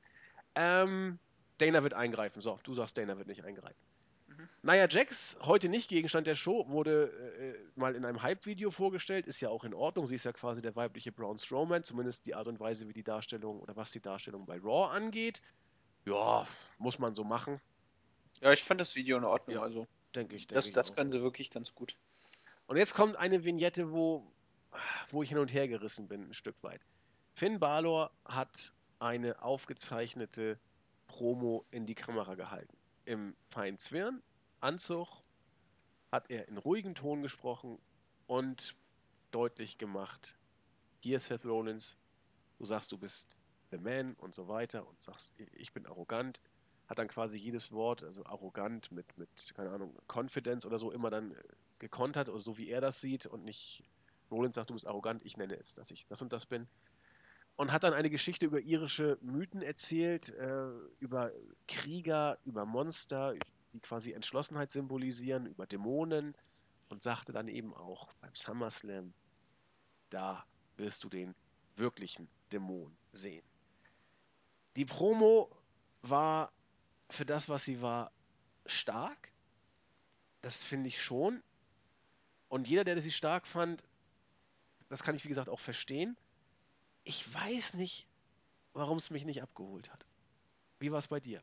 Also ich fand's, ich fand's super. Also mir gefällt der Aufbau, mir gefällt dann eben, keine Ahnung, mir gefällt ähm, diese, ja, diese Abwech das Abwechslungsreiche eben dann mit diesen Mythen, die dann erzählt werden. Also man, man versucht da ein bisschen was Neues in die Fehde reinzubringen. Man, man versucht diesen Demon eben äh, den Main Roster Fans äh, zu präsentieren, den wir auch schon bei NXT kannten. Ich finde gerade diese Videos, die auch bei NXT gezeigt wurden, so sein Werdegang und so, das, das würde hier noch perfekt reinpassen. Ähm, da da gab es ja dann auch so eine halbstündige Dokumentation auf dem Network, so, so, so Werdegang von äh, äh, Baylor. Also mich hat es tatsächlich abgeholt. Das wurde so in äh, X-Factor-Manier aufgezogen. Ich weiß nicht, ob du die Serie kennst. Ich glaube, 90er war es. Äh, äh, Kenn so mit Jonathan, äh, Jonathan, Jo- wie hieß der nochmal? Nee, John, Jonathan? Also ich kenne sie, ich habe sie aber nicht gesehen. Also Jonathan Frakes oder so hieß der. Ja, So, so, genau, doch. Und in dieser, dieser ähm, Manier so aufgebaut ist, ich fand das herrlich. Mir hat das sehr gut gefallen. Und ich, ich, gerade das, ich weiß nicht, ob du die Diskussion mitbekommen hast, aber Diskussion auch um seinen irischen Akzent, der ja von einigen Fans so als lächerlich und äh, abgestempelt wurde. Ich liebe diesen Akzent und ich finde gerade diesen Akzent macht ihn auch aus und macht ihn zum guten Redner. Äh, er ist kein begnadeter Redner, aber er kann trotzdem gute Promos halten. Ich, ich nehme das voll ab. Ich mag Bader sehr gern. Alles klar. Ja, wie gesagt, kann ich, kann ich auch nachvollziehen. Ich habe da auch nichts dran auszusetzen. Überhaupt nichts. Die war, die war ja auch stark vorgetragen. Ah, ich weiß nicht. Ich bin noch nicht, ich bin noch nicht gehypt. Es Äh, kommt, es kommt noch. mal gucken. Also ja, das, das Match, das wird schon stark. Ich sage, es, es erzeugt ja auch Big-Time-Feeling. Das will ich ja gar nicht, gar nicht abstreiten. Aber irgendwie waren diese Woche die Segmente nicht das, was, was mich so gekickt hat. Nee, also es geht auf jeden Fall besser. Jetzt hier fand ich es gut, aber die anderen. Also, oh, ja, jetzt kommt ja das nächste. Man hat ja hier so ein richtiges Video, so ein Videomarathon. Ja, aber wer immer noch glaubt, dass Gallows und Anderson irgendwie nochmal eine gewisse Relevanz haben könnten, Sollte sich das Video anschauen. der dürfte jetzt eines Besseren belehrt sein. Ich habe nichts gegen so einen Schrott. Überhaupt nicht. Ich habe auch kein Problem, wenn man, wenn, wenn Tech-Teams so, so, so dargestellt werden. Die beiden haben das ja auch gut gemacht. Das will ich ja auch gar nicht abstreiten. Aber das ist doch jetzt just another Geek Tech Team mittlerweile. Die reden über irgendwelche Eier, über Ringpostitis, Ringpfostenitis sozusagen. Äh, Big E ist jetzt quasi kastriert und heute wird der nächste dran sein. Das soll Kofi Kingston sein. Äh, Dr. Gallows und Dr. Anderson im medizinischen Fachgespräch. Naja, naja. So lustig fand ich es auch nicht. Ich habe jetzt einige Reaktionen gelesen, die das ziemlich gefeiert haben. Ich mag die beiden sehr gern und finde sie schade so zu sehen. Ich habe immer noch so die Bilder aus New Japan im Kopf, wie sie als äh, Bullet Club da aufgetreten sind und irgendwie sehr ernüchternd, dass ich das so sehen muss. Ja, geht, geht mir ähnlich. Das Segment, wie gesagt, ich fand es nicht schlimm. Also es war Nein, es war auch okay, nicht schlimm. Ne? So, so, das ist, finde ich, noch Art Humor, die meine, meinetwegen auch noch da in so, so eine Sendung reingebracht wird, äh, reingebracht werden kann. Aber trotzdem, also das ist, es ist irgendwie schade. Also ich bin froh, dass die dann wenigstens auch dann, dann das Match gewonnen haben, relativ schnell und eindeutig, aber die Fehde, die, die packt mich gar nicht. Ja, nee, mich, mich auch überhaupt nicht. Also, wie gesagt, das wird auch die Art und Weise sein, wie wir Gallows und Anderson in den nächsten Wochen und Monaten sehen werden. Sie sind Anders wird es jetzt auch schwieriger, weil ich Ja. meine, wie lange macht man das schon? Das ist ja schon seit so kurz nach ihrem Debüt, war es ja dann schon wieder vorbei. Ja, und das meinte ich. So will die WWE die beiden auch sehen. Ne, das, so sieht sie die und so will sie sie auch wahrgenommen wissen. Nix mit äh, Bullet Club und äh, was ich hier, böse Rocker, äh, Gang und sowas oder Mafia am besten noch. Zeiten sind vorbei. Ja, das nächste Match können wir auch kurz und knapp abbügeln, denke ich mal. Stand dann ja auch an. Wie gesagt, äh, Gallows und Anderson auf der Suche nach männlichen Eiern. Diesmal sollte Kofi Kingston dran sein. Das Ganze ging relativ schnell vorbei. Nach dem äh, Modified Facebuster natürlich auch nicht clean. Anderthalb Minuten ging das. Man wollte dann Kofi kastrieren und ihn Richtung Ringpfosten bringen, aber Xavier Woods konnte herrlich das Ganze noch äh, retten. Und die Quintessenz haben Melzer und Alvarez auch so schön gesagt. Es ist nicht so schlimm, wenn du mit voller Wucht mit dem Kopf gegen einen Metallpfosten geschlagen wirst. Schlimmer ist es, wenn du äh, langsam quasi, oder langsam ist falsch, wenn du mit beiden, äh, wenn du mit den Eiern gegen den Ringpfosten geschleudert wirst. So war die Quintessenz. Denn Xavier hat, einen, hat diesen Schlag ja gegen den Pfosten auch mit dem Kopf abgefangen, aber das hat er relativ gut weggesteckt. Big E liegt seit Tagen flach. So sieht's aus. Naja. Ach Gott. Das nächste Segment, muss ich sagen, fand ich zum Kotzen schlecht. Ich nee, habe ich, das, das, das war fürchterlich. ich hab's ja. auch nicht verstanden. Also Goldust und R-Truth, ich kann damit nach wie vor um, aber die sollen dann wenigstens auch irgendwas machen. Oder selbst wenn sie Pokémons fangen, aber, aber hier hörte es bei mir irgendwie auf. Ich habe auch nicht so genau verstanden, was da Phase war. Goldust und, und, und äh, Scooby-Doo sind offensichtlich befreundet. Das war, das war eine reine Promo-Aktion für diesen Film, der jetzt rauskommt, in dem irgendwie Seamus und Michael Cole auch eine Sprechrolle haben.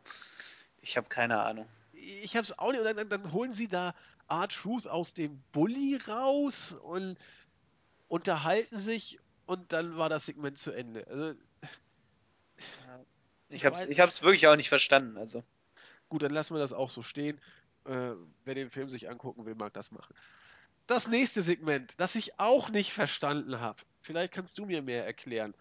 Daniel Bryan, groß angekündigt, sollte ja kommen zu Raw und mit dem GM Mick Foley sprechen über das, was denn da jetzt passiert ist. Dass zuerst Randy Orton bei Raw eingriff, dann Brock Lesnar bei SmackDown gegen Orton. Dann haben sie irgendwie sich so ein bisschen bekappelt. Zuerst haben sie sich in, beide so in Lobeshymnen verloren. Und dann fing es aber an, und ich glaube, darum sollte es auch gehen, dass es halt dann doch ein stärkerer Konkurrenzkampf zwischen den beiden. Dann haben sie hier die Szene aus Talking Smack gezeigt, als dann äh, sich Brian über den Universal-Teil lustig gemacht hat, gesagt, ah, da wird es noch einen Milky Way Tag Team-Title geben und so weiter, nur um dann, um dann irgendwie größer zu sein als SmackDown. Und man wollte hier zum einen dann so ein bisschen die Fehde zwischen Brock Lesnar und Randy Orton bewerben, aber vor allem die Rivalität der beiden Shows deutlich machen. Aha. Also ich glaube, das sollte so das Ziel sein, weil dann auch dann als Rusev kam und auch hier fand ich Rusev wieder so geil.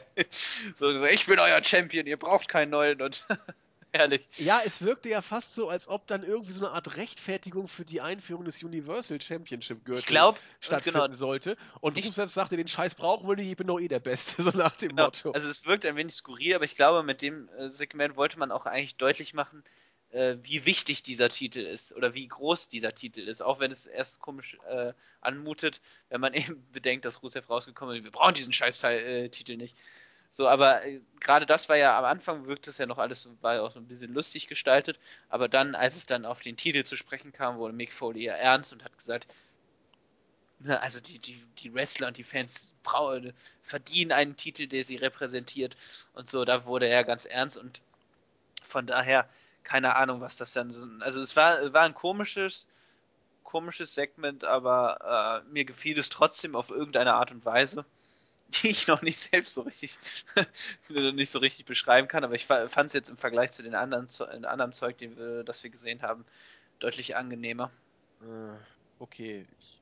Ich, bei mir hat es nur ein fragendes Gesicht hinterlassen und ich war begeistert, als Rusev dann da rauskam und das ganze Segment ad absurdum führte und sagte, ja. der United States Championship ist eh viel wichtiger als euer blöder Universal Championship Gürtel.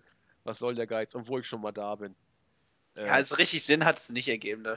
Nee. Also, ja, wie gesagt, äh, Cesaro kam dann auch noch dazu und sagte, übrigens, äh, ich habe ja noch ein Titelmatch, äh, lass doch mal loslegen.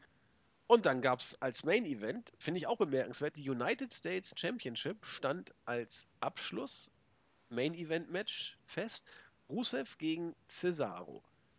Gewonnen hatte am Ende Rusev äh, durch ein ganz da wird nicht mit dem Seamus-Match irgendwie durch den Tüdel kommen. Wie, wie, der Roundhouse-Kick. Wie war denn hier das, das, das, das, das, das Finish? Am Ende äh, war es dann so, dass das Seamus irgendwann dazugekommen ist. Äh, genau, der, Cesaro ein Kick, es war glaube ich kein Bro-Kick, es, es, steht hier drin im Bericht von Mantis.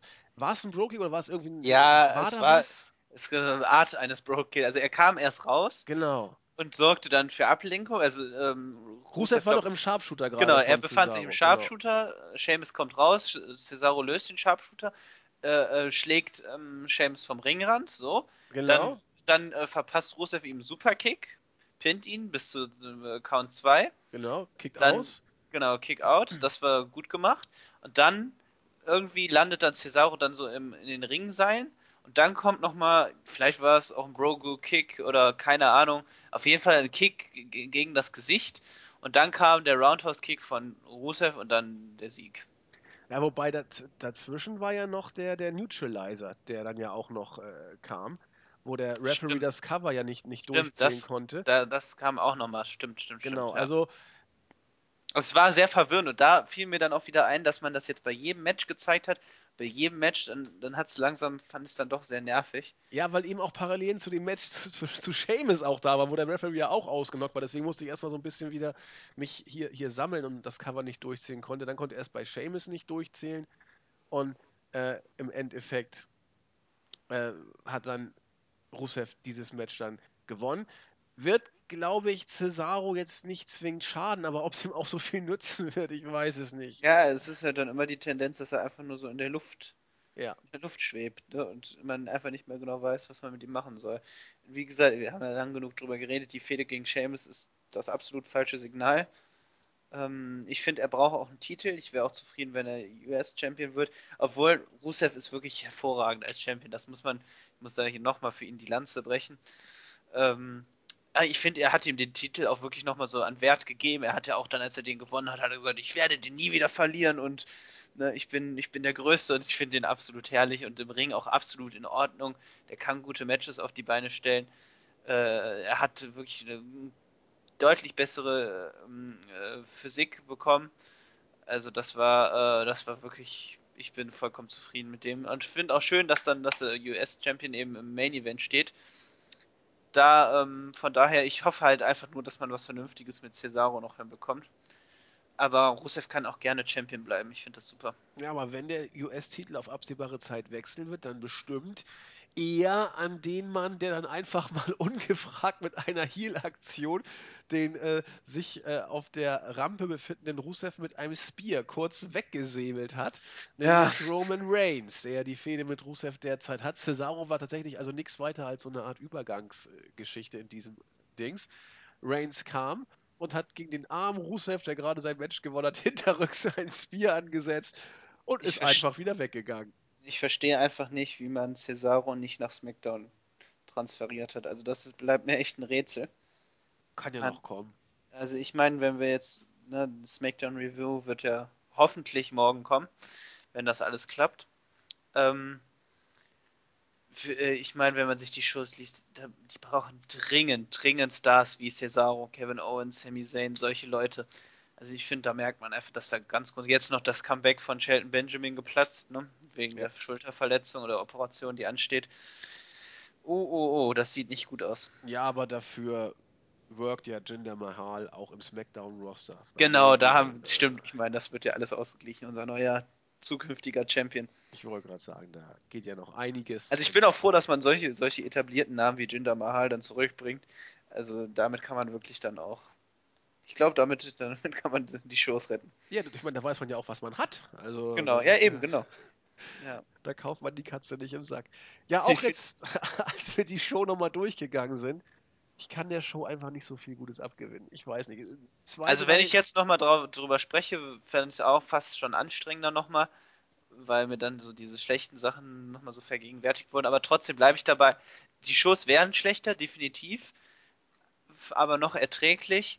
Ich sehe halt die Gefahr, dass die Matches wieder belangloser werden, äh, qualitativ dann auch abnehmen, obwohl wir hier jetzt wirklich zwei gu gute Matches und der Rest solide hatten, ab aber mit Ausnahme von hier, wie hieß er noch, Darren Young und Tyler O'Neill. Aber noch fand ich es erträglich und ähm, würde aber auch, ähnlich wie du, dann solide sechs Punkte geben. Ja, ich habe aufgerundet auf sechs. Ich würde eher so 5,5 oder so geben. Okay. War jetzt nicht. Also wir hatten schon deutlich frühere, deutlich schlimmere Shows. Ja, ohne Zweifel, ohne Zweifel. Und wie das ist, die Cesaro-Matches waren ja auch wirklich gut. Da will ich ja auch gar nicht abstinken. Äh, Eröffnungspromo war auch in Ordnung. Vieles, über das man streiten kann. Vieles, was schlecht war. Es war jetzt keine totale Abstinkshow. Ich fand sie einfach, sie gab mir nichts, weil die Story nicht nach vorne getragen wurde, letzten Endes in gar keiner Fehde. Man hat nur noch ein bisschen was äh, aufgekocht. Neue Facetten gab es eigentlich kaum ja, war für mich tatsächlich die doch deutlich schwächste Show seit dem Roster-Split. Mal gucken, wie es weitergeht. Äh, katastrophal schlecht äh, ist was anderes. Ja, definitiv. Kommen wir. Ich hätte, ja, Marvin? Ich hätte einfach nur mir gewünscht, dass, ähm, dass wir irgendwie zumindest einer der beiden Shows haben, die ähm, wirklich wrestlerisch auch komplett deutlich überzeugen. Und das fehlt mir sowohl bei Raw als auch bei SmackDown. Also, ich hätte wirklich so, dass man das so, so, also, so ein bisschen so keine Ahnung, NXT-mäßig eine Show gestaltet. Gut, Raw war klar, dass diese, dass dies hier nicht passiert, aber bei SmackDown hätte ich mir echt mehr auch den wrestlerischen Aspekt im Vordergrund gewünscht, aber gut, vielleicht wird das noch, ich glaube nicht dran, aber. Wir werden es erleben. Aber du wolltest noch was sagen? Äh, nee, ich bin durch. Äh, würde jetzt zur, zur Grußfront äh, kurz wechseln. Da habe ich diese Woche nur einen Gruß, weil ich eine Wette verloren habe. Ähm, Ach ja, genau, das habe ich gelesen. Ich, ich, wollte Kritzen grüßen. Wir haben gewettet. Ähm, vielleicht kennt ihr noch den ersten Werner-Film, teils Zeichentrick, teils Realfilm, wobei nur die Zeichentrick-Sequenzen richtig gut sind. Da findet ganz zu Anfang ein Fußballspiel statt in Kiel auf dem Marktplatz. Äh, FC Süderbrarup gegen Holzbein Kiel. Und äh, das Match endet nachher unentschieden, nachdem der ganze Marktplatz äh, in Trümmern liegt. Und wir haben um ein Zitat gewettet. Ich habe gesagt, Werner schließt mit dem Zitat nicht immer fair, aber fein. Und Kritzen sagte nicht ganz fair, aber fein. Und er hatte recht. Ich lag daneben. Und nun äh, war die Wettschuld, dass ich, ich weiß nicht genau, was ich sagen soll, irgendwie Kritzen ist ein Gott oder der beste König, glaube ich, ne? Bitte? Ja, König, genau, König sollte ich sagen. Er ist König. Und ich konnte mir aussuchen, in welcher Stimme ich das mache. Äh, Eckart, Werner oder Röhrig. Ich kann gar keinen, aber ich versuch's dann mal mit, mit Röhrig. Ähm. Okay, hier ist dann die Einlösung des Wetteinsatzes. Eckart, ihr wisst ja, der einzig wahre König ist der Kritzen. Und nun tu mal weggehen da von die Heizung. Das tut lecken, da muss ein Sniffelstück gesetzt werden. So ungefähr. Habe ich, Applaus. danke, habe ich meine Wettschuld eingelöst und mache mich hier gerne zum Löffel. Aber wie gesagt, der erste Werner-Film, ganz große Klasse und das waren meine Grüße für heute. Jetzt äh, Lektion in Demut bei mir. Das, das kann man auf jeden Fall nicht mehr toppen. Ich habe jetzt auch keine Grüße, die mir direkt äh, herangetragen worden sind. Also, warte, so spontan gucke ich mal auf meine Pinnwand. Grüße die Lord Balls, meinen lieben Kahn. Genau, das war's schon von mir. Alles klar. Ja, warten wir mal ab, was passiert. Morgen versuchen wir die SmackDown-Review hinzukriegen. Also ich bin relativ sicher, Julian hat den ganzen Tag, glaube ich, Zeit. Vielleicht Jens auch, vielleicht Marvin und ich auch. Müssen wir mal gucken. Irgendwas versuchen wir ins Mikro zu bringen. Und damit hoffe ich jetzt, dass der Skype-Recorder funktioniert hat. Drücken wir die Daumen. Wir ja. drücken ganz, ganz feste die Daumen. Ich muss mal gucken, ich habe ihn gerade weggedrückt. Das ist ja schon mal wieder ein sehr gutes Zeichen. Ich muss ihn kurz nochmal aufnehmen. Hoffentlich er, zeigt er noch Aufnahme an. Kleinen Moment. Oh je, oh je. Äh, stopp, noch ist nichts verloren. Er zeigt noch Aufnahme an. Ja, gut. Gut, moderieren wir ab. Grüße sind durch. Habt eine schöne Woche und bis zum nächsten Mal. Passt auf euch auf. Tschö. Tschüss.